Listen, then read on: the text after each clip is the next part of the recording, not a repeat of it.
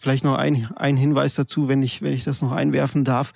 Ich tausche auch immer ganz gerne ähm, Musik hin und wieder mal aus, so alle halbe, dreiviertel Jahr, wie wechsle ich so ein bisschen auch die Playlisten, damit man einfach auch frisch im Gehör bleibt und auch dann nicht so einschläft. Es gibt natürlich, wie ich eingangs sagte, so die ein, zwei Tracks, die man schon fünf Millionen Mal gehört hat, aber ich finde es auch immer ganz erfrischend, wenn man da auch mal so ein bisschen auf Suche nach neuer Musik geht, um dann so ein bisschen sein, sein Gehör auch wieder zu erfrischen. Also das, das mache ich auch ganz gerne immer mal.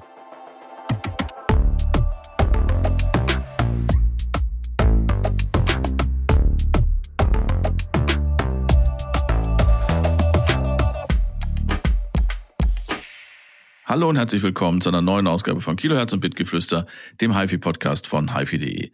Heute geht's mal wieder um Lautsprecher, bevor wir dazu kommen, aber die übliche Erinnerung und Bitte, dass ihr uns, wenn ihr diesen Podcast mögt und ihr die nächsten Folgen hören wollt, einfach ein Abo dalasst. Genauso gut freuen wir uns auch über Bewertungen auf den Podcast-Plattformen, wo ihr das hört. Und natürlich über eure Kommentare und Wünsche und Anregungen an bitgeflüster.hifi.de. So, zum heutigen Thema. Es geht mal wieder um Lautsprecher und darum, wie sie entwickelt, gebaut und gemacht werden. Diesmal allerdings in einer etwas anderen Größenordnung, als das bisher der Fall war. Denn der Max, mit dem ich heute rede, hallo Max, guten Morgen. Hallo. Max, du arbeitest für einen der größten, wenn nicht sogar den größten Lautsprecherhersteller Deutschlands, Lautsprecher Teufel in Berlin. Genau, richtig. Genau, und da bist du, und das muss ich ablesen, Senior Acoustic Manager im Team Innovation and Development bei Lautsprecher Teufel. Richtig, genau. Und was bedeutet das jetzt, wenn man mit, mit solchen Titeln, also ich persönlich kann mir da ein bisschen was drunter vorstellen. Ich glaube, dass viele Leute, die uns hören, sich da gar nichts drunter vorstellen kann. Was, was machst du so im Alltag? Also es geht halt im Wesentlichen darum, ähm, wir entwickeln die akustischen Konzepte, die hinter den äh, Teufel-Produkten stecken. Das heißt also von der ersten Ideation-Phase, in denen man eben Ideen findet, ähm, bis hin zu ja dann der finalen Umsetzung und ähm, der Produktion und mit den ganzen Dingen, die damit zusammenhängen. Mhm. Also fangen wir mal, fangen wir gleich mal, das finde ich tatsächlich ganz spannend. Ähm, in so kleineren Unternehmen ist es halt, ist dieser ganze Prozess oft in sehr wenigen Händen. Also bei den ganz kleinen Lautsprecherherstellern ist es halt ein Entwickler oder eine Entwicklerin, die sich halt hinsetzt und sagt, ich mache jetzt mal den, diesen und jeden Lautsprecher und das ganze Projekt betreut. Bei euch laufen die Sachen sicherlich schon allein aufgrund der Größe, aber auch aufgrund des Marktsegments, was ihr bedient, äh, ein bisschen anders. Wo kommt denn so eine Produktidee her? Also ich könnte mir zum Beispiel vorstellen, dass, keine Ahnung, das Marketing oder welche Abteilung auch immer für die Vorausplanung zuständig ist, kommen die an und sagen, Leute, wir brauchen mal dann in zwei, drei Jahren brauchen wir einen Bluetooth-Lautsprecher in Größe X, den wir für Preis Y verkaufen können. Oder wie kann ich mir das vorstellen? Ja, es läuft tatsächlich relativ ähnlich so ab. Es ist tatsächlich nicht das Marketing oder nur ähm, am Rande des Marketing vielleicht, was bei uns ähm, die Ideen ähm, macht oder so den ersten Input liefert. Bei uns ist es tatsächlich ein extra Team, das nennt sich das Products and Markets Team. Die beobachten quasi, was gerade so auf dem Markt angesagt sind, welche Produkte da gerade gut laufen. Und wir so als Smart Follower ähm, Gedanke dahinter, äh, versuchen dann eben diese Produktkonzepte uns auch anzuschauen, die Stärken und Schwächen rauszuarbeiten und dann im Prinzip ähm, ja unser eigenes Produkt dazu dann zu entwickeln, was idealerweise dem natürlich dann noch so ein bisschen einen draufsetzt, auch wie auch immer das dann eben sein mag. Mhm. Wie lange? Und dann nehmt ihr diese Idee, schaut, schaut euch den Markt an, entwickelt daraus dann eine eigene Idee für, also quasi, wo ist da noch Platz im Markt, wo gehört dann ein, ein Produkt von Teufel hin. Ähm, kommt dann die technische Entwicklung oder kommt dann das Design oder passiert, sind das Dinge, die parallel laufen? Ähm, das sind tatsächlich Dinge, die parallel laufen oder weitestgehend parallel laufen. Also in der Regel ist es aber tatsächlich so, dass wir von der Akustikabteilung meistens den ersten Input liefern, weil es sind halt letztendlich Lautsprecher und ähm, alles baut darauf aus, dass das Ding eben ähm, Klang erzeugt oder Sound erzeugt. Und da sind wir ähm, in der Akustikabteilung so mitunter die Ersten, die da so ihre ersten Entwürfe und Ideen dazu entwickeln und sich ausdenken. Das geht dann Hand in Hand meistens ähm, in einem weiteren Schritt dann mit dem Design-Team und mit dem Mechanical-Team, die dann eben abchecken, wie man sowas dann in, in, ja, in, in ein finaleres Konzept gießen kann. Also ähm, da kommen dann auch eher so finalere Dimensionen dann auch schon hinzu, Komponenten, die jetzt vielleicht nicht nur akustisch relevant sind, wie irgendwelche Bedienpanels, User Interfaces und so weiter. Das kommt dann im, in einem nächsten Schritt dazu. Aber so die Grundsubstanz, sage ich mal, die entsteht bei uns im Akustikteam und in enger Zusammenarbeit dann mit dem, mit dem Design- und Mechanical-Team. Mhm. Das muss ich vielleicht auch nochmal, also auch für mich so ein bisschen aufdröseln. Design sind die, die fürs gute Aussehen verantwortlich sind. Mechanical sind die, die dafür verantwortlich sind, dass es stabil ist und auch gebaut werden kann. Ist das so? Genau. Mhm, ja, das ist, das ist im Wesentlichen so. Das Design-Team, die ähm, machen im Prinzip auch ähnlich wie das Product and Markets Team. Die schauen sich auch an, was gerade auf dem Markt so für Trends da gerade am, ähm, am Laufen sind in Sachen Farben, Material und Finish und so weiter ähm, und erarbeiten da auch eben eine Designstrategie zu jedem Produkt. Während die Mechanical Engineers mehr so die Hardware-Typen sind, die dann die Designhülle, die die Designer sich ausgedacht haben, dann auch in ein in ein ähm, produzierbares etwas übersetzen, was sich letztendlich mit Tools, mit Teilen dann auch äh, produzieren lässt. Ich könnte mir vorstellen, dass ihr als äh, Akustikingenieure mit den Mechanical-Ingenieuren ganz gut könnt. Äh, aber ähm, wie oft kommt es oder wie viel Ahnung von Akustik haben denn die, die Designer eurer Produkte? Also wir, wir reden ja jetzt hier jetzt nicht, wir reden auch über die klassischen rechteckigen Lautsprecherboxen, die habt ihr auch, aber wir reden halt über sehr, sehr viele äh, Lautsprecher und auch Kopfhörerprodukte, die eben andere Formen haben, die kleiner sind, die transportabel sind, die sich, wo die Optik auch ähm, einen wesentlichen also wo die Leute einfach nicht bereit sind, eine hässliche, eckige Kiste zu nehmen. Wie viel Akustik muss denn ein Designer oder eine Designerin verstehen, um mit euch zusammenarbeiten zu können? Weil ihr habt da sicherlich konkrete Wünsche zumindest. Ah ja, das ist eine Frage, die lässt sich eigentlich gar nicht mal so einfach beantworten. Also ähm, es ist so, dass die Designer ähm, schon ein bisschen Ahnung davon haben, ähm, was jetzt, ähm, was die groben Dimensionen des Produktes angeht, das diktiert halt im Prinzip auch schon, ähm, das diktieren auch Produkte, die die sich von, von Konkurrenzherstellern auch schon anschauen. Also darüber kriegen die im Prinzip ähm, in der Anfangsphase des Projekts auch schon eine ganz gute Idee, wie groß zum Beispiel sowas werden kann. Während die Mechanical Engineers schon auch ein bisschen mehr Vorstellung haben, ähm, wie ähm, steif oder wie dick man so eine Gehäusewand zum Beispiel machen muss, damit das bei einer gewissen ja, Audioleistung, die man da drin verbaut, ähm, dann nicht zu Problemen später führt. Hm. Also das, ich verstehe das jetzt richtig, dass die, ich sag mal, die Entwicklungsrichtung ist ähm, im Prinzip wird in der in der Konzeptionsphase, in der Ideenphase so weit schon festgelegt, dass so, also quasi ihr wisst, welchen akustischen Raum oder welchen Raum ihr, welches Volumen ihr akustisch benutzen könnt und die, ähm, die Designabteilung weiß auch ungefähr, also so zumindest innerhalb gewisser Grenzen wissen alle Leute, wo, wo die Reise hingehen soll. Genau, also ich sagte ja eingangs, dass wir so mitunter die Ersten sind, die auch ähm, was Konkretes, Physisches aufbauen, was man sich dann anschauen und anhören kann.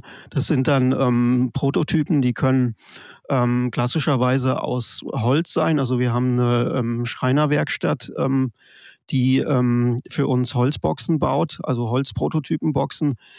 In letzter Zeit ist es ähm, ein bisschen mehr auch übergegangen, dass man ähm, das kombiniert mit äh, 3D-gedruckten Teilen. Das geht so in Richtung Waveguides oder Schallführungen. Ähm, bestimmte Gehäusekanten, die sich zum Beispiel die Designer dann im weiteren Verlauf ausgedacht haben. Da probiert man eben, ob man, wenn man diese Teile auf das Baffle draufbringt, ob das irgendwie die die Schalldifraktion und so verändert. Solche Teile kommen dann ganz gerne aus dem 3D-Druck. Wenn es ähm, kleine Lautsprecher sind, so Portables oder kleine Soundbars, ähm, die werden dann teilweise sogar auch direkt komplett im 3D-Drucker gedruckt. Und ähm, das ähm, ist immer noch mal so ein bisschen schwierig, das dann richtig luftdicht zu bekommen und so weiter. Da haben wir auch eine Weile gebraucht, um ähm, da ja so ein bisschen mit klarzukommen. Aber inzwischen kann man auch ähm, auf diese Art und Weise äh, Lautsprecher ähm, ganz gut prototypen. Und ja, sowas läuft dann im, in enger Zusammenarbeit mit dem Designteam auch. Ähm, da ähm, helfen wir uns sozusagen gegenseitig und geben da gegenseitig Input. In der Regel bekommt der Designer aber von uns ähm, ja, die 3D-Daten unseres Prototypen, was wir uns da ausgedacht haben, zugesendet und dann haben die schon eine recht konkrete Vorlage, in was für eine Dimension das dann letztendlich gehen soll. Wird da, wird da geschachert? Gib mir bei dem Projekt fünf Kubikzentimeter mehr Volumen, dafür mache ich dir beim nächsten Mal äh, Platz für schönes Design? Also mehr oder weniger, es kommt aufs Projekt drauf an. Wir bauen auch in der Regel mehrere Prototypen. Also es ist so ein bisschen so ein, so ein Ping-Pong. Man, man baut mal was auf, ähm, was dann ganz gut funktioniert und dann geht man zum Design, bespricht das, schaut dann, ähm, was die da so zu sagen haben. Und wenn die sagen, nee, also das ist viel zu groß, das ist viel zu ähm, umständlich und so weiter, dann ähm, geht man halt eben dann ins, in, ins Gespräch, in eine Iteration, baut noch was und dann ja, nähert man sich so nach und nach einer Lösung, ähm, die dann alle Disziplinen ähm, zufriedenstellt. Ja, ja gut. Ich meine, am Ende ist es eben ähm, Laut oder akustische Produkte bauen ist immer irgendwo ein Kompromiss gerade auch in, in dem Consumer-Audio-Business ist es eben so, dass man ähm, da auch äh, mit hohen Kompromissen arbeiten muss, weil äh, wir gewisse äh, Preisvorgaben auch haben und man da natürlich nicht beliebig teure Komponenten verbauen kann. Ja, ja, das ist tatsächlich ein Punkt, da habe ich mich auch ähm, der Vorbereitung dieses Gesprächs irgendwie sehr drauf gefreut, aber da kommen wir gleich vielleicht nochmal drauf. Ich möchte einen Schritt mal zurückgehen, weil es mich selber auch äh, persönlich interessiert. Das hat jetzt gar nicht mal zwangsläufig was mit HiFi zu tun, aber du hast das Thema 3D-Druck angesprochen. Habt ihr, äh, also da, wo ihr auch entwickelt in den Büros, die 3D-Drucker stehen oder geht das auch irgendwie extern raus? Nee, ähm, die 3D-Drucker stehen inzwischen tatsächlich bei uns in, in den Büros. Wir haben auch inzwischen mehrere, ähm, die alle unterschiedliche Stärken und Schwächen haben. Ähm, also das ist, das äh, hat in den letzten ein, zwei Jahren ähm, hier richtig an, an Fahrt aufgenommen. Auch ähm, die Schreinerei, ähm, die für uns arbeitet, die hat einen ähm, festangestellten Teufelmitarbeiter, der also nur für uns äh, die Prototypen baut in einer Werkstatt, die wir auch extra angemietet haben. Also das ist, ähm, das wird quasi von, von, von uns alles ähm, bezahlt und finanziert, exklusiv.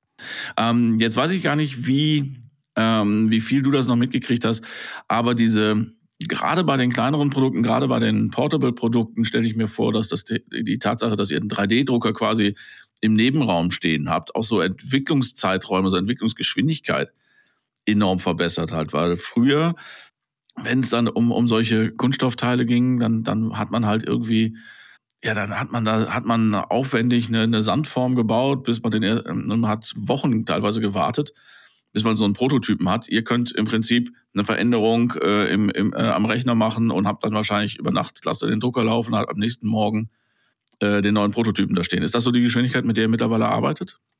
Mehr oder weniger ja, wobei meistens da auch noch ein Schritt davor kommt, bevor wir irgendwas drucken. Versuchen wir es natürlich so gut es geht auch schon vorher ähm, im Rechner mit diversen Tools zu simulieren. Also gerade wenn es um so Sachen wie Schallführungen, Waveguides geht, das kann man inzwischen ganz gut auch mit BEM und FEM-Simulationen ähm, sehr präzise auch simulieren. Und ähm, das 3D-gedruckte Teil, was dann am Ende rausfällt, ist dann im Prinzip nur so der Sanity-Check, wo man dann nochmal in der Praxis genau checkt, ob das auch wirklich ähm, so hin, hinhaut, wie es, wie es simuliert wurde. Okay, bei FEM weiß ich noch, dass es finite Elemente äh, Modelle sind. Was das davor war es B? BEM, das sind dann die Boundary Element Method. Das ist dann, ähm, ja, wo man dann nochmal so Wandimpedanzen und so weiter mit berücksichtigt. Alles klar. Äh, Mathe mit bunten Bildern. so vorne rauskommen.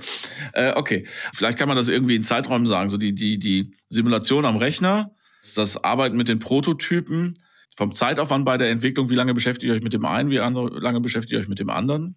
Passiert mittlerweile mehr am Rechner als äh, an physischen Prototypen? Ich glaube, das ist vereinfacht die Frage.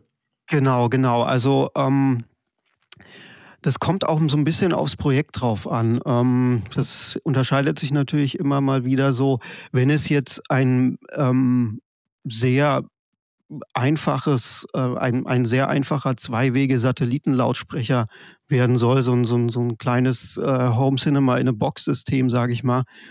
Ähm, da muss man eigentlich nicht groß irgendwie prototypen und so. Da kann man sich auch voll auf die Simulation von dem Rechner jetzt verlassen. Äh, also je, je, komplexer das Ganze werden soll, desto wichtiger wird dann halt später auch das äh, Überprüfen in, in der Praxis und desto schwieriger werden dann auch die ähm, Simulationen, also dass man da auch alle Randbedingungen erfasst und so weiter. Also das ist so ein bisschen ähm, proportional zur Komplexität. Wenn es sehr einfach ist, dann kann man da sehr groß auch auf die Simulation vertrauen. Wenn es ein bisschen komplexer wird und wenn vielleicht auch noch nicht so ganz klar ist, wo die Reise hingehen soll, da wird dann einfach auch viel mehr noch in der, in der Praxis ausprobiert. Ähm, wir übertreiben es aber auch nicht. Also wir bringen ja relativ viele Produkte in einer kurzen Zeit raus. Und ähm, da muss man halt auch einfach irgendwann mal sagen, okay, das ist jetzt soweit gut genug und wir gehen jetzt mit dieser Lösung ähm, die Schritte weiter, indem wir dann eben schon in Richtung finaleres Produktdesign gehen. Ähm, das machen sicherlich das machen sicherlich andere Hersteller anders. Die entwickeln eben an einem Pro Produkt sehr, sehr lange. Das ist in unserem Sektor halt ein bisschen schwierig, weil ähm, der Kunde will halt auch immer was Neues, was äh, Besseres haben und da muss man, da hat man halt einen sehr hohen Drive einfach auch. Also ähm, da muss man auch ein gutes Gefühl dafür haben, wann es jetzt reicht, wann man sozusagen ähm, einen Schritt weitergehen kann. Ja, die größte Herausforderung bei sowas ist halt fertig werden. Aber lass uns vielleicht mal die Schritte einmal äh, durchgehen, dass wir einmal den Überblick haben. Also wir haben gesagt, wir haben die Idee, das ist das Konzept. Ihr habt konstruiert, simuliert, habt vielleicht einen Prototypen gebaut und ihr seid euch jetzt sicher, okay, das soll das finale Produkt werden. Dann geht das, durchläuft es sicherlich nochmal interne Abstimmungsrunden, was wann wie wo äh, gemacht werden soll, aber den Teil können wir jetzt, glaube ich, mal auslassen. Es geht dann, dann geht es irgendwann zum Fertigungspartner.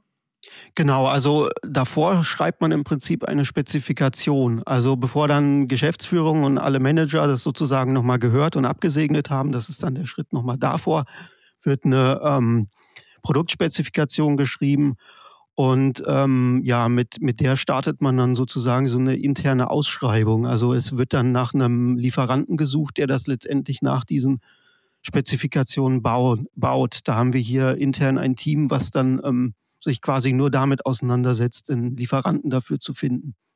Mhm. Du hast gerade ähm, einen Punkt angesprochen, der natürlich auch wichtig ist. Also intern die, die Freigabe, okay, so machen wir das Produkt jetzt ähm, das, also das beschließt nicht du, sondern da, da sind alle relevanten Abteilungen, das hast eben gesagt, bis hin zur Geschäftsführung äh, involviert. Und eure Geschäftsführung guckt dann nicht nur auf, auf die Zahlen und auf die Projections, sondern äh, setzt sich auch hin und hört die Produkte. Richtig, also ja, also direkt beschließe ich jetzt nicht, dass es so werden soll, aber indirekt, weil wir äh, Entwickler, ähm, wir sprechen eben Empfehlungen aus. Also wir würden es so machen, um eben ähm, ein Produkt rauszubringen, was auf dem Markt ähm, gut funktionieren wird. Das ist unsere Empfehlung, die geben wir so raus. Und ja, der Prototyp, der dann eben spielt und gut klingt, der ist dann der Beweis dafür. Und dadurch bestimmen wir im Prinzip schon indirekt, wie das Produkt werden soll. Und ähm, die Geschäftsführung gibt dann quasi nur äh, final dann noch ihren Haken, setzt sie drunter und dann äh, geht das Produkt raus. Also die, die Hierarchie ist hier schon relativ flach. Also wenn wir Entwickler sagen, ja, das wird wahrscheinlich so gut funktionieren, dann wird das in der Regel auch so gemacht. Also es passiert ganz selten mal nur, dass dann gesagt wird, nee, also dies und das müssen wir noch ändern. Das ist eigentlich schon ähm, äh, so, dass, dass da schon sehr viele mit zufrieden sind am Ende. Ja. Na gut, ihr, ihr, ihr macht das halt tatsächlich auch nicht erst seit gestern, ne, sondern also ihr hattet auch durchaus Zeit, eure Prozesse da so abzustimmen, ähm, ich meine, das ist ja äh, theoretisch, also solche Fälle kenne ich eben auch, äh, dass zwei Jahre an ein Produkt entwickelt wird und dann die, die letzte freizugebende Person sagt, ja, nee, das gefällt mir irgendwie nicht.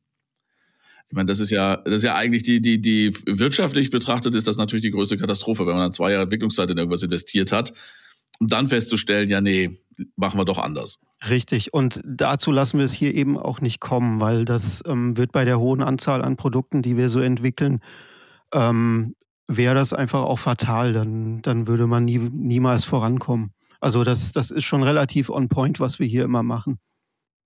Ja, okay, also dann ähm, gebt ihr das in die Abteilung, die den Fertigungspartner sucht.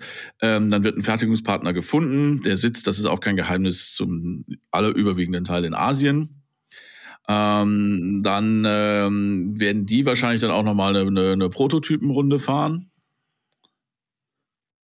Genau, also wir haben ja in Asien ein, ähm, ein eigenes Teufel-Office, also direkt quasi in dem, in dem Bereich in Asien, wo auch die ganzen Produkte dann produziert werden, direkt äh, nebenan sozusagen haben wir ein, ein Büro mit ähm, sehr fähigen Mitarbeitern, ähm, die dann das mit den Lieferanten direkt vor Ort auch äh, abklären. Ähm, das ist auch sehr hilfreich, weil wir dann äh, quasi nochmal so eine Stelle haben, die ähm, den, den Lieferanten direkt vorgelagert sind und die dann auch unsere Sprache sprechen. Also wir, wir können dann direkt mit den Kollegen in, in Asien sprechen und äh, die verstehen uns dann auch und können das dann in ihrer Landessprache auch weiter an den Lieferanten bringen.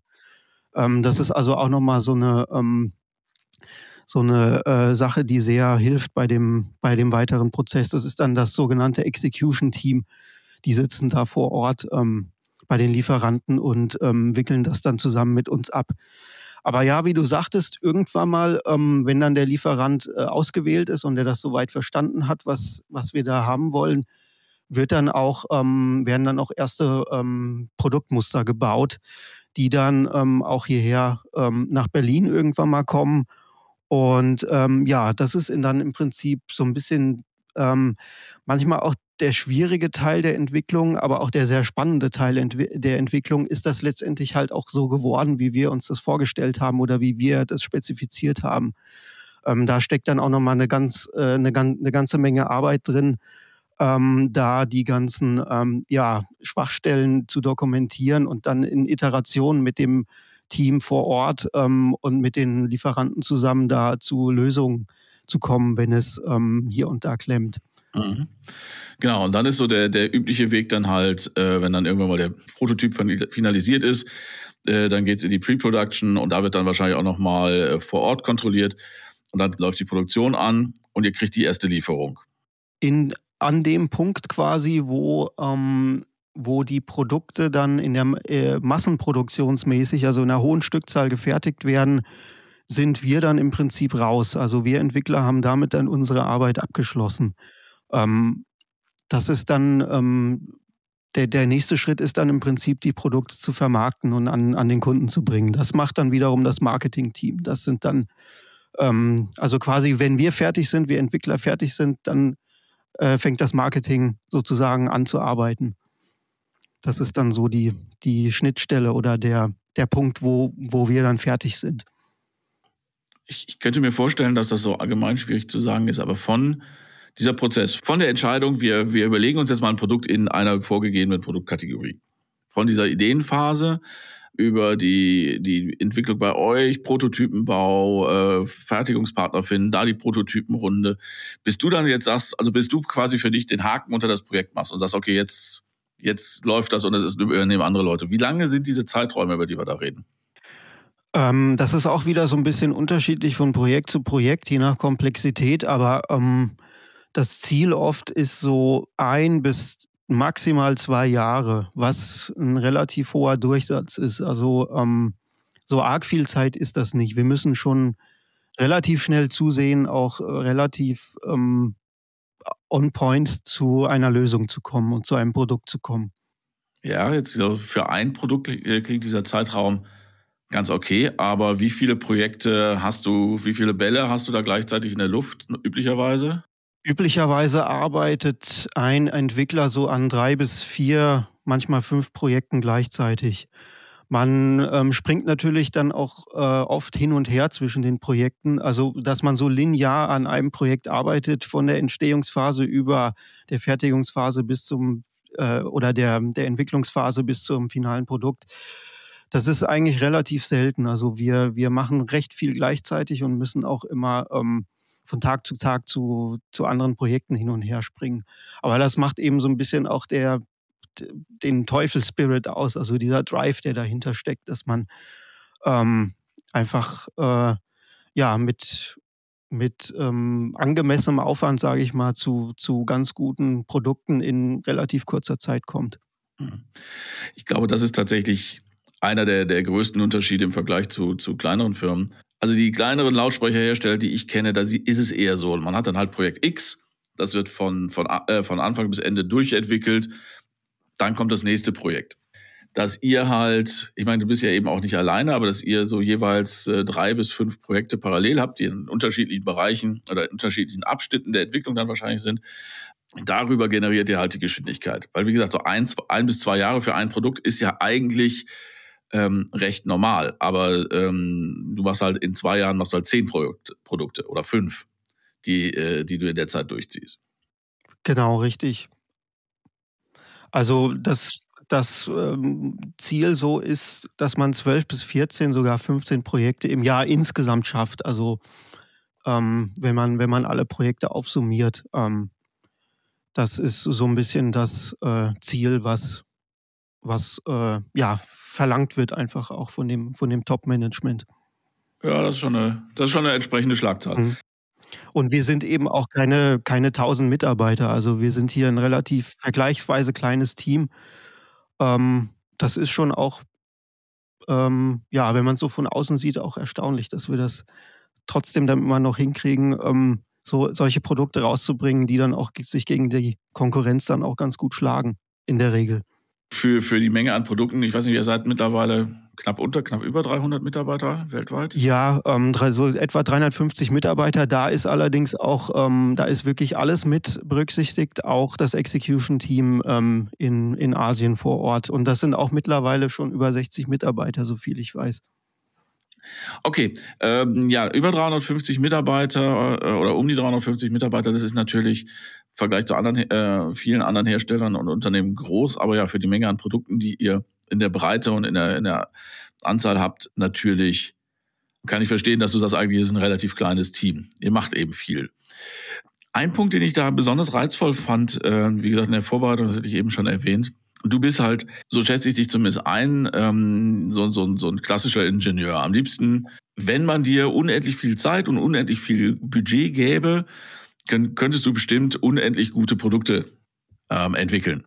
Jetzt ist aber natürlich gerade, wenn du sagst, wenn wir über ein Consumer-Segment reden, ist natürlich sowohl die Entwicklungszeit, aber als, als auch das Entwicklungsbudget und vor allem auch das Budget, was das Gerät am Ende kosten darf, sicherlich sehr klar definiert. Ist das nicht vielleicht sogar die spannendere Herausforderung für dich als Ingenieur zu sagen, okay, ich gucke jetzt, dass ich mit den, mit den Budgetvorgaben einfach das Beste raushole, was geht? Ja, genau. Also das ist äh, im Prinzip unter, unser täglich Brot. Also wir müssen mit äh, oft sehr knapp kalkulierten Budgets arbeiten. Ähm, und ja, genau, wie du sagtest, also es ist, es ist eine große Herausforderung, da ähm, dann ähm, das Beste rauszuholen. Ähm, man hat natürlich heutzutage als Entwickler auch einige Tools, die, die einem ähm, ja, die, die Arbeit dabei erleichtern, die einem helfen dass man das auch so weit hinkriegt. Ich hatte ja schon eingangs gewähnt, äh, erwähnt, dass man relativ viel heute im Rechner simulieren kann.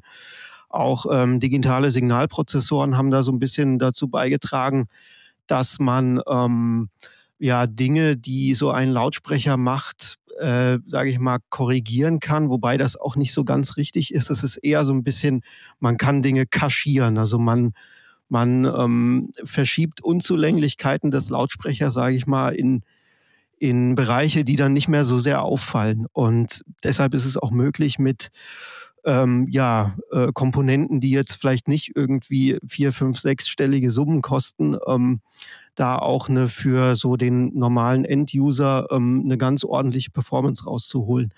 Der Klassiker ist ja so dieser portable Bluetooth-Lautsprecher, der jetzt ähm, äh, auch eine gewisse ähm, Größe nicht überschreiten darf, also relativ kompakt in der Regel ist. Da kann man mit einem digitalen Signalprozessor eben viel tricksen, indem man zum Beispiel ähm, den äh, Basspegel dynamisch ähm, an, anhebt und an, absenkt. Also das, ähm, den, den schlechten Wirkungsgrad, den so ein kleines Gehäuse eben mit sich bringt, kompensiert man eben, indem man, wenn der Lautsprecher leise spielt, den Bass äh, sehr stark boostet, sodass eben beim Kunde der Eindruck entsteht, boah, das Ding ist riesig groß, das klingt richtig fett und so. Ähm, also man hat da schon einige ähm, Möglichkeiten und Tools in den letzten ähm, 10, 20 Jahren vielleicht oder sogar 30 Jahren äh, hinzugewonnen, wie man ähm, ja da auch mit einem relativ knappen Budget auch zu einem ähm, letztendlich ganz guten Ergebnis auch kommen kann. Ähm, genau, das ist ja gerade noch einen, einen interessanten Punkt angesprochen. Wir haben es jetzt fast so selbstständig äh, selbstverständlich vorausgesetzt, aber ähm, zum überwiegenden Teil arbeitest du an, äh, ich sag mal im weitesten Sinne, aktiven Lautsprechern. Genau. Hm. Ähm, hast du überhaupt für Teufel schon mal auch einen, einen, klassischen passiven Lautsprecher entwickelt oder machst du das gar nicht? Ähm, ja, habe ich, hab ich auch schon mal gemacht. Ähm, das ist allerdings nicht über die Prototypenphase hinausgekommen. Nicht, weil es schlecht war, sondern weil es einfach dann hinterher entschieden wurde, dass ähm, für das Produkt doch kein, kein äh, Bedarf auf dem Markt ist.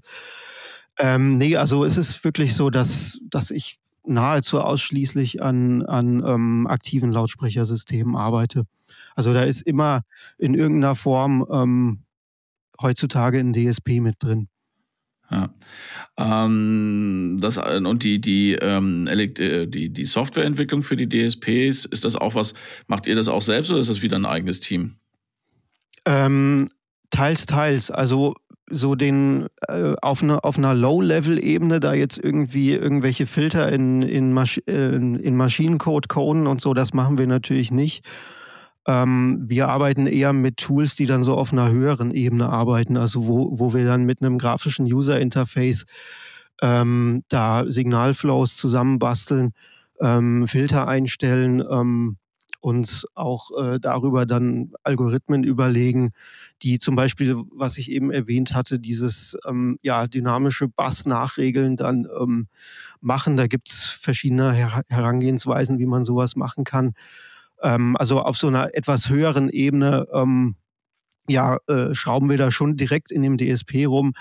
Aber ähm, die ähm, Implementation jetzt auf so einer Low-Level-Ebene da in Maschinencode oder C-Code oder so, das, das machen wir nicht. Dafür haben wir dann auch ein kleines Team, die das machen, wenn es nötig ist. Ähm, das kommt auch immer darauf an, was für ein DSP-Chip das ist. Äh, viele Hersteller liefern, liefern da auch inzwischen gute ähm, Tools bereits mit. Ähm, und die nutzen wir dann auch eben, um ähm, diese DSPs dann einzustellen und äh, denen zu sagen, was sie tun sollen. Ja, wenn wir, äh, ich weiß, ich springe jetzt hier so ein bisschen, aber ähm, ich, ich bekomme halt Sachen in den Kopf, die mich dann, äh, äh, also durch das, was wir jetzt besprechen, äh, komme ich auf eine Frage, die ich vielleicht vorher äh, hätte stellen sollen, die mir da aber noch nicht äh, präsent war wenn du jetzt sitzt, ihr habt ein Meeting oder äh, du hast ein Briefing gekriegt für ein Produkt, was konzeptioniert werden soll, ähm, was in einem Bereich ist, also wenn jetzt keine komplett neue Kategorie, wo alles neu ist, sondern schon in einem Bereich, wo du dich ein bisschen auskennst, ähm, die, die, ich sag mal, die, die grobe Idee, okay, das wird so und so so aussehen, das werden, das werden wahrscheinlich äh, Komponenten sein, die ich benutze und dann äh, muss ich im DSP das machen. Also das, das Grundgerüst des Produkts hast, ist das was, was du ähm, durch deine Erfahrung dann mittlerweile innerhalb von fünf Minuten hast? Oder ist das, ist, ist das auch nochmal, äh, sind die Möglichkeiten so groß, dass du bei jedem Produkt, äh, Produkt du wirst nicht von Null anfangen, aber dass du ähm, so viele verschiedene Sachen ausprobieren kannst in der Simulation, dass es eben doch ein längerer Prozess ist. Ja, das ist eigentlich schon ganz gut gesagt. Also ähm, so das grobe Konzept ähm, äh, entsteht eigentlich schon relativ schnell. Also jetzt nicht in fünf Minuten, aber das, das kriegt man schon innerhalb von ein paar Tagen oder Wochen hin. Ähm, gerade was so ähm, die Voraussage angeht, wie, wie viel Gehäusevolumen man braucht, ähm, wie man ähm, jetzt mit Bassreflex oder Passivradiatoren da noch so ein bisschen ähm, das äh, Gehäuse abstimmen kann. Ähm, das, so, sowas lässt sich relativ äh, oder sogar sehr präzise ähm, in der Software schon voraussagen und damit steht eigentlich schon so das grobe Konzept relativ schnell. Ähm, wo es dann eben ein bisschen schwieriger wird, ist, ähm, wenn man sehr viele äh, Treiber zum Beispiel, sehr viele Chassis oder sehr viele Kanäle in einem Produkt hat. Das klassische Beispiel ist so, so, so eine Soundbar, die dann auch noch mit äh, Side und Abfire und äh, Rear und hast du nicht gesehen, also mit irgendwie zwölf internen Kanälen arbeitet. Das ist dann schon so ein bisschen äh, schwieriger. Da kommt es dann ähm, sehr darauf an, dass man auch das in, in der Praxis ausprobiert. Und ähm, das, was man dann auch im DSP macht, ähm, sprich die Ansteuerung dieser ganzen Kanäle, das ist auch ähm, sehr hilfreich, wenn man das äh, in der Praxis auch einfach ausprobiert. Ähm, da kommt's dann, da kommt man einfach auch nicht drum herum, äh, das mal aufzubauen und ähm, dann zu checken, ähm, wie zum Beispiel auch äh, Virtualisierungsalgorithmen dann funktionieren, ähm, um aus so einer Soundbar eben auch einen, ja, einen immersiven Sound rauszukriegen und so mit diesen ganzen vielen Kanälen. Ähm, da das, das erfordert dann schon auch nochmal ähm, einige Wochen mehr an, an Arbeit. Also wenn es, wenn es in solche Richtungen gehen soll. Du hast gerade schon gesagt, dass über die, die, die äh, DSP-Technik natürlich einfach Sachen möglich sind, die ähm, sonst so nicht gehen würden. Ja, die, der, der, der Sound, der aus so einer kleinen Bluetooth-Box rauskommt, ähm, das geht eben nur mit DSPs. Besteht da nicht andererseits auch die Gefahr, dass man, dass man zu schnell auf den DSP geht, dass man sagt, ja, das werden wir schon irgendwie der Software machen? Ja, ähm, das äh, kann schon manchmal sein. Allerdings ähm, schauen wir schon, dass wir auch ähm, die Komponenten so weit vorbereiten, ähm, dass die einigermaßen kontrolliert in dem ähm, gewollten Durchlassbereich auch spielen. Also gerade so, so Sachen wie Treiber. Ähm, Auswahl und Treiberspezifizierung ist da eben ein, äh, ein entscheidender ähm, Punkt, ähm, dass man eben auf dieser Komponentenebene schon ähm, das so weit richtet oder so weit ähm, spezifiziert und vorentwickelt, dass es da später auch keine bösen Überraschungen gibt. Weil ja, man kann natürlich hinterher äh, hergehen und sämtliche äh, Unzulänglichkeiten eines Treibers, äh, der sich relativ schlecht verhält in dem Arbeitsbereich, wo, wofür er eben gedacht ist. Man kann dann versuchen, ähm, Dinge zu kompensieren im DSP. Das ist dann, wie ich eben schon sagte, aber eher auch ein nicht kompensieren, sondern eher so ein bisschen kaschieren oder verstecken. Das Endergebnis wird aber äh, im Endeffekt dann doch nicht so gut sein, wie wenn man das von Anfang an hätte richtig gemacht, weil man kaschiert im Prinzip nur die Unzulänglichkeiten und ähm, die sind halt immer noch da. Sie sind halt nur nicht so ausgeprägt. Und ähm, ja, deshalb ja, ist das im Prinzip eine, eine Rechnung, die am Ende nicht so gut aufgeht. Ähm, das Produkt wird dann doch, ähm, wenn man es auf einer ähm, ja, äh, detaillierten Ebene dann noch betrachtet, es wird einfach, es wird einfach schlechter dadurch. Also man sollte seine Hausaufgaben schon sehr früh ordentlich machen. Genau. Und dann, äh, also seine, seine klassischen akustischen Hausaufgaben machen äh, und dann schauen, wie man es noch besser machen kann mit dem DSP. Alles andere, sagst du, ist zum Scheitern verurteilt. Genau, also idealerweise, ja, idealerweise nutzt man den DSP nur so, als ähm, der, den, den letzten Feinschliff. Das ist jetzt bei vielen unserer ähm, Produkte, die ja doch preislich relativ ähm, preiswert sind, ähm, auch nicht immer ganz möglich, aber so die, die ideale Vorstellung oder der ideale Weg ist, dass man den, den DSP wirklich nur so für den letzten Feinschliff nutzt. Ja, im Prinzip sind wir jetzt einmal durch den kompletten Prozess so einer Lautsprecherentwicklung bei Teufel durchgegangen. Was ich ja nur eben nicht so ganz verstanden hatte, ist, ähm, du hast das Projekt abgegeben, ähm, das Marketing übernimmt, es wird produziert.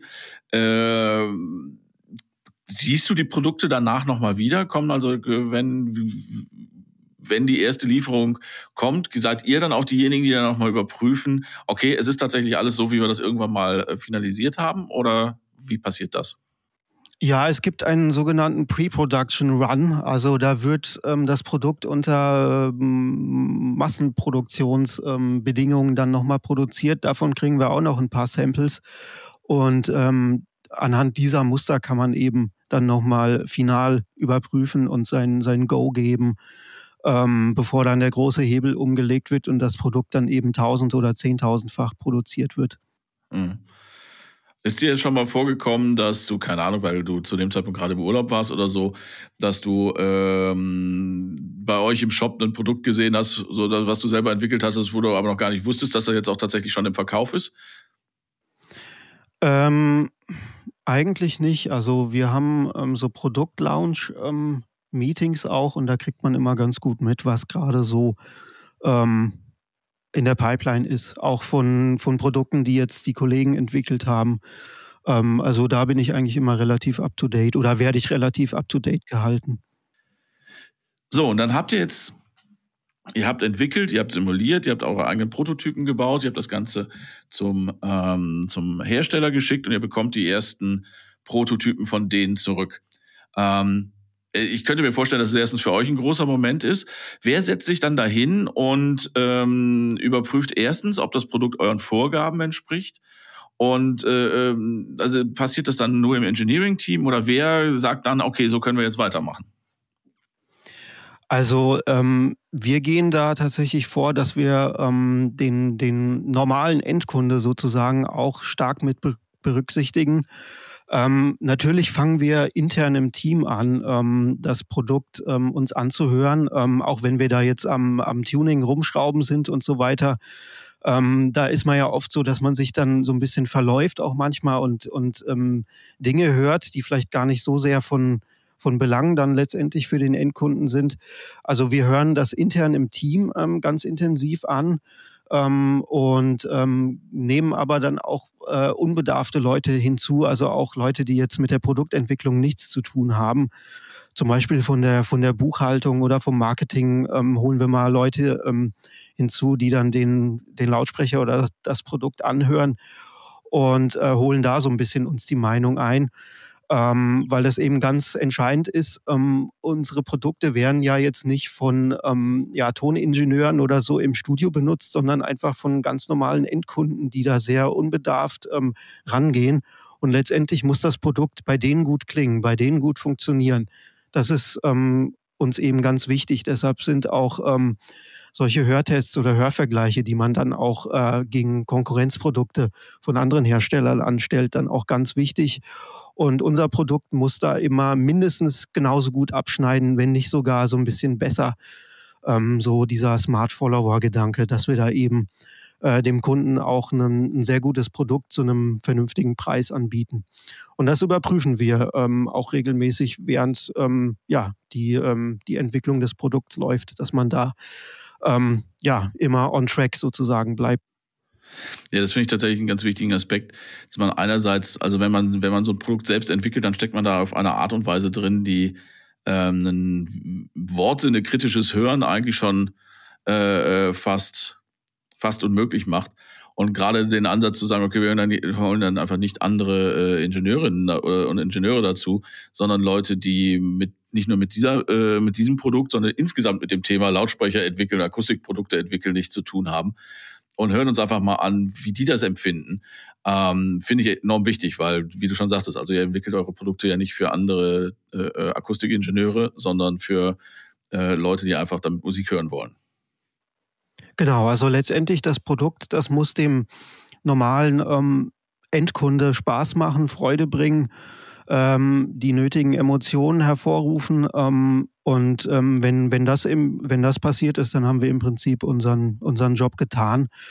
Und ähm, ja, wie gesagt, das ist essentiell wichtig, das auch während des äh, Produktentwicklungszyklus, aber auch sogar in der Vorentwicklung auch schon zu prüfen. Also selbst mit, ähm, mit Prototypen, die wir so in der Vorentwicklungsphase äh, bauen, ähm, machen wir das auch mal ganz gerne, dass man mal Leute von anderen Abteilungen dazu holt. Ähm, es ist natürlich so, dass ähm, diese Leute dann ähm, oft äh, so Kommentare bringen wie ja, klingt gut oder nee, klingt nicht so gut.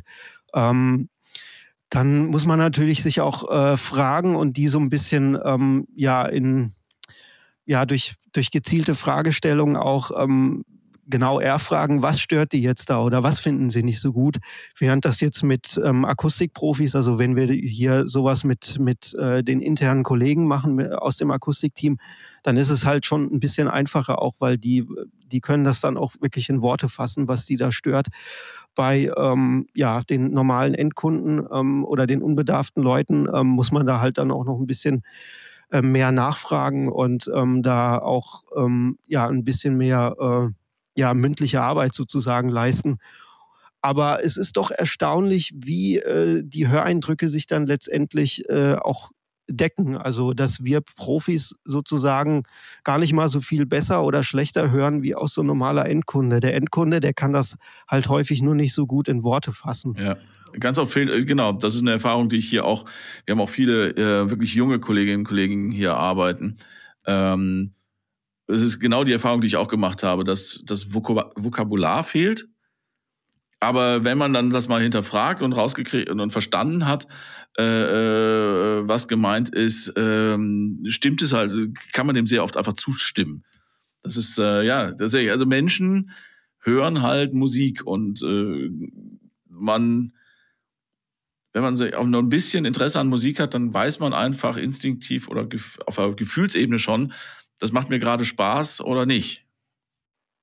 Genau, und darum geht es letztendlich auch. Ähm, das Produkt muss eben äh, Freude beim Kunden erzeugen. Ähm, und äh, ja, wie gesagt, wenn, wenn das der Fall ist, wenn das funktioniert, dann ähm, haben wir unseren Job getan. Ja, ja finde ich einen guten Ansatz. So, äh, Max, bevor wir jetzt dann so langsam zum Ende kommen, ich versuche ja, wenn ich dran denke, mich auch immer mal wieder nicht nur über Technologie und Technik und HiFi und Lautsprecher zu unterhalten, sondern eben auch um das, wo es eigentlich, äh, über das, worum es eigentlich gehen sollte, nämlich um Musik. Deswegen mal ganz spontan, bevor wir uns hier zusammengesetzt haben, kannst du dich erinnern, was das letzte Musikstück oder die letzte Musik war, die du gehört hast? Also die letzte Musik, die ich gehört habe, äh, war tatsächlich ähm, Jazzmusik von Jazzradio hier in Berlin heute Morgen beim Frühstück. okay, sehr schön. Aber welche Stücke das genau waren, kann ich jetzt auch nicht sagen. Ja, aber äh, es war auf jeden Fall jetzt nicht, du hast nicht äh, irgendwie Arbeitsmusik im Hörraum, sondern es war beim Frühstück äh, Musik. Genau. Ja. Ist also Jazz dein, dein privates Ding? Ja, unter anderem. Also ich bin da eigentlich relativ breit gefächert. Ähm, es ist tatsächlich auch so, dass ich ähm, privat relativ ähnliche Musik auch höre, wie ich sie hier jetzt auf der Arbeit verwende. Weil letztendlich ähm, bringe ich mich dann halt auch eben auf so eine Ebene des Endkunden und höre einfach die Musik, die mir gefällt über die Lautsprecher. Und wenn mich das dann irgendwie emotional packt und mitnimmt und so, dann weiß ich selber eben auch, dass man da auf dem guten Weg ist. Also ähm, das ist dann so der klassische Fall, wenn man eigentlich Feierabend machen will, aber man kann sich einfach nicht losreißen. Man will einfach noch mehr, mehr hören. Dann weiß man eben, dass man auf einem sehr guten Weg ist. Ja. Gibt es, äh, fällt dir da ein Track ein, wo du sagst, also der gehört immer dazu, wenn ich mich mit einem, wenn ich ein Produkt höre, dieser Track, das, das wechselt, aber dieser eine Track, der ist immer dabei. Also ähm, auch wenn wir hier die internen Blindhörtests gegen die Konkurrenzprodukte machen, dann äh, nutze ich einen Track eigentlich immer so zum, zum Anfang. Das ist von Marla Glenn, The Cost of Freedom. Das kommt auch noch so ein bisschen, das ist so ein Song, äh, der auch noch aus meiner Zeit ist, wo ich viel ähm, ja, Rock'n'Roll, also äh, Veranstaltungstechnik gemacht habe. Das ist so ein Track, womit man die PA-Anlage immer getestet hat und den habe ich halt wirklich schon 5000 Millionen Mal gehört. Ähm, und ja, damit eröffne ich meistens so eine Hörsession. Der hat äh, relativ äh, viel Punch im Bass, ähm, ist eine sehr hervorragend gute Aufnahme, äh, hat sehr viel Dynamik, sehr viel Punch im Bass und ist spektral eben auch so breit ähm, ausgefächert, dass man ähm, da auch einen sehr guten, schnellen ersten Eindruck von so einem Lautsprechersystem bekommt.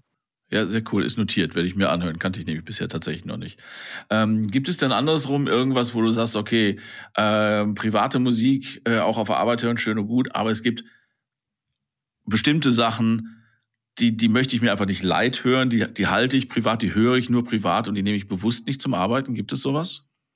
Nö, also wie gesagt, ich bin da sehr offen und ähm, das, was ich privat höre, versuche ich auch immer auf den Lautsprechern, die ich hier äh, auf der Arbeit entwickle, zu hören. Also wir haben natürlich da so ein paar Test-Tracks und ähm, so ein paar ja, Hindernis-Tracks, äh, würde ich mal sagen, die man ganz gerne verwendet, um so einen Lautsprecher auch mal an seine Grenzen zu bringen in ähm, verschiedener Hinsicht. Ähm, ja, aber das mische ich auch immer ganz gerne mit, mit der Musik, die mir so gefällt.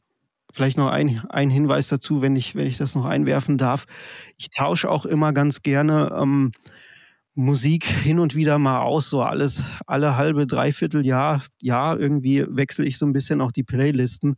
damit man einfach auch frisch im, im, im Gehör bleibt und ähm, ja, äh, auch dann nicht so einschläft. Es gibt natürlich, wie ich eingangs sagte, so die, die ein, zwei Tracks, die man schon fünf Millionen Mal gehört hat, aber ähm, ich finde es auch immer ganz erfrischend, wenn man da auch mal so ein bisschen auf, auf ähm, Suche nach neuer Musik geht, um dann so ein bisschen sein, sein Gehör auch ähm, wieder zu erfrischen. Also das, das mache ich auch ganz gerne immer mal. Das, das ist tatsächlich bei mir genauso. Ich habe also meine, meine, äh, meine Playlist ist mittlerweile sehr lang. Da gibt es so ein paar Sachen, ähm, die ich einfach ganz gezielt äh, nehme, wenn ich auf bestimmte Sachen achten möchte beim Hören. Aber ansonsten versuche ich auch immer da neue Sachen reinzubringen, weil einfach, damit es nicht langweilig wird. Das, genau, das finde ich auch ja, wichtig, damit man, damit man auch so, ähm, das ist auch, kommt, also das sind die Sachen, die ich dann neu in meine, meine Playliste zum Arbeiten aufnehme. Da entdecke ich halt auch oft Sachen, auf die ich mit halt den vorhandenen äh, Stücken nicht geachtet hätte, die mir nicht auffallen. Ne? Und das ist eben auch die Gefahr, die, die man da hat, wenn man immer nur die gleichen nimmt, dann achtet man halt auch immer nur auf die gleichen Sachen. Richtig, genau. Also, dass man da einfach so einen so Erfrischungseffekt reinbringt, das finde ich auch ganz, ganz wichtig, ja. Wüsstest du da aus dem Kopf, was das letzte ist, was da neu in diese Playlist reingerutscht ist? Es gibt so einen Song, der von, ähm, ich glaube, Jennifer Warnes, ähm, irgendwie Bird on a Wire. Das ist, glaube ich, so ein Song, der irgendwie auch in High-End-Kreisen totgedudelt wird. Der ist allerdings erst kürzlich zu mir gekommen auf verschiedene Wege.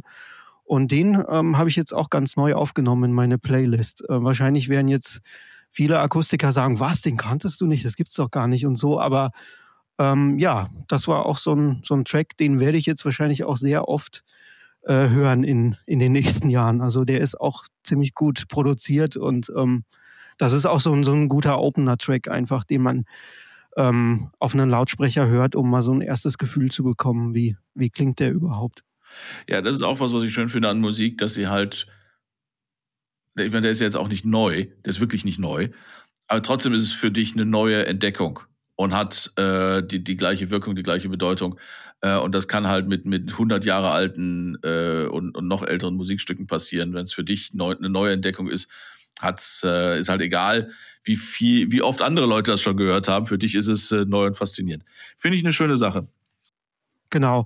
Und ähm, wenn, wenn ich da nochmal kurz einhaken darf, es ist oft auch so, wenn man ähm, eben einem ähm, unbedarften Hörer dann den Lautsprecher vorspielt, da kommen auch sehr interessante äh, Musikvorschläge äh, bei zustande. Also jetzt Leute hier aus dem Marketing oder von der Buchhaltung, wenn wir den, wenn wir die mal holen und die Lautsprecher hier hören lassen, dann gibt es äh, sehr interessante Neuentdeckungen, die da auch, auch oft äh, bei auftreten und äh, ja, die Playlisten wachsen dadurch auch. Also das darf man auch nicht unterschätzen, dass so der normale End-User da auch ähm, teilweise sehr gute Tracks rauskramt, äh, die dann, wo man selber als Entwickler sagt, so, okay, diese eine Schwachstelle wird bei, bei dem Song wirklich richtig hörbar und so. Also auch in der Hinsicht ist sowas sehr wichtig, dass man da auch ähm, ja, mit dem mit dem End-User mal so ein bisschen auch ähm, Musik einfach zusammen hört. Da können auch sehr interessante Erkenntnisse rauskommen was äh, ja die Musikauswahl dann letztendlich angeht. Also da sind einige Tracks auch in, in meine Referenzplaylisten gewandert, aus, die aus solchen Situationen eben entstanden ja, sind. Ja, das ist genau das ja. Gleiche. Ähm, ne, mit der, wenn man immer nur in der eigenen Playlist hört oder wenn man immer nur mit den gleichen Menschen sich über Musik austauscht. Ne, siehe die High-Ender-Szene, die halt dann tatsächlich Bird on the Wire wahrscheinlich äh, äh, rauf und runter und kreuz und quer und in jede andere denkbare Richtung bereits gehört hat dann kommt eben auch, sage ich jetzt mal, diese, diese kollektive Playlist nichts Neues rein. Ähm, Finde ich eben auch einen wichtigen Aspekt, ähm, ähm, da die, ja, in alle Richtungen offen zu sein, um halt zu sagen, hey, das, ähm, ich, ich, es gibt mehr als die, die 200 CDs, die da äh, bei mir im Schrank stehen, seit 20 genau, Jahren richtig. verändert. Ja, vielleicht auch noch einen kleinen ähm, äh, Einschlenker hier. Ähm, wir machen ja nicht nur ähm, Lautsprecher für Musikwiedergabe, wir machen ja auch ähm, Heimkinosysteme. Und da gibt es auch natürlich so ein paar Evergreens, die man ähm, dann immer auflegt. Also zum Beispiel ähm, die, äh, die Eröffnungsszene von dem ersten Deadpool-Film, wo er oben auf der Brücke sitzt und dann runterspringt in den ersten Wagen und dann die Action beginnt. Diese Szene ist so ein bisschen ähm, eine gute Zerreißprobe für äh, so ein Heimkinosystem. Also die habe ich auch schon jetzt bestimmt 5000 Mal gesehen und weiß eben ganz genau, wie sowas ähm, bei einem Multikanalsystem klingen soll oder klingen muss. Ähm, ja, ja. ja. Genau, also gerade letztens das äh, gestern das Gespräch noch gehabt. Ähm, A Quiet Place, äh, die Testszene im Keller mit der Uhr für Atmos-Systeme. Es gibt einfach so Szenen, die, ähm, die sich da anbieten. Genau, also das muss man auch ähm, ganz klar für, für, den, Heim, für den Heimkinobereich ähm, sagen. Also da ja, haben wir auch inzwischen so unsere Favoriten rausgearbeitet, äh, bei denen man dann eben auch relativ schnell einen Eindruck gewinnt, ob das jetzt gut funktioniert oder nicht. Ja, ja. Stimmt, ist auch ein wichtiger Aspekt. Ähm, genau, diese ganzen Musikbeispiele, die wir jetzt besprochen haben und die beiden Filme, die wir erwähnt haben, das werden wir auch in irgendeiner Form in den Show Notes verlinken.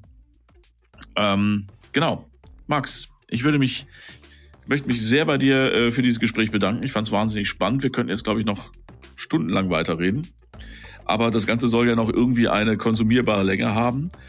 Deswegen ähm, wünsche ich dir noch einen schönen Tag in Berlin. Ähm, es ist heute Freitag.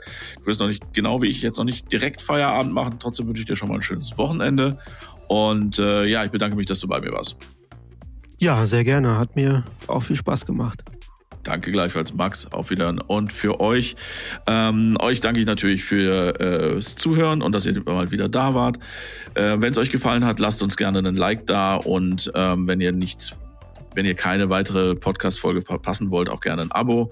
Äh, und wie immer freuen wir uns über Wünsche, Kritik, Anregungen unter mitgeflüster.hifi.de. Und ähm, ja, das war es auch von meiner Seite. In zwei Wochen gibt es die nächste Folge von Kilohertz und Bitgeflüster, dem HiFi-Podcast von HiFi.de. Und ich sage Tschüss und bis dahin.